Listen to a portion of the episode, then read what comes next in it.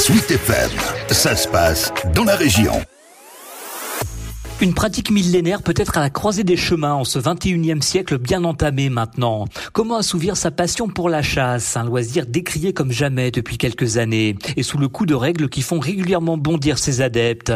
La dernière en date remonte à ce mardi 25 octobre avec la création envisagée d'un délit d'alcoolémie à la chasse.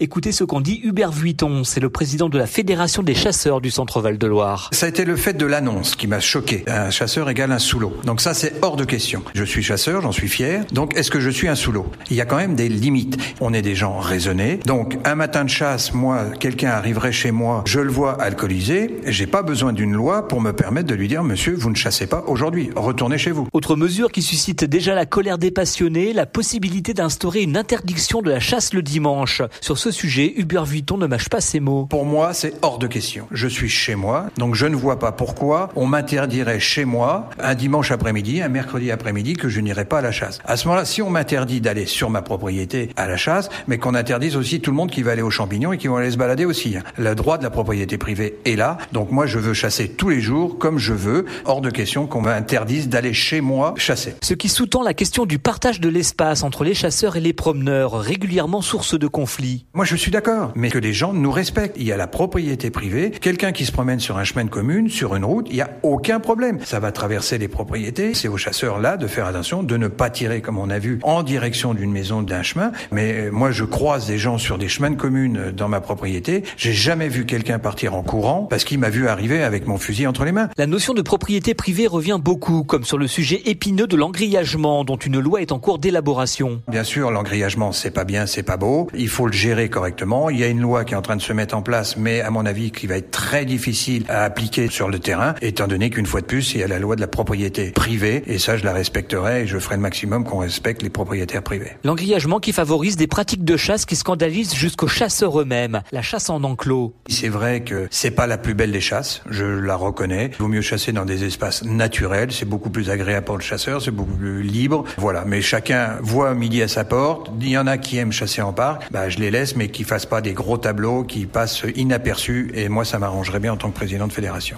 Bref, autant de sujets qui interrogent cette passion partagée par plus de 100 000 personnes en Centre-Val de Loire.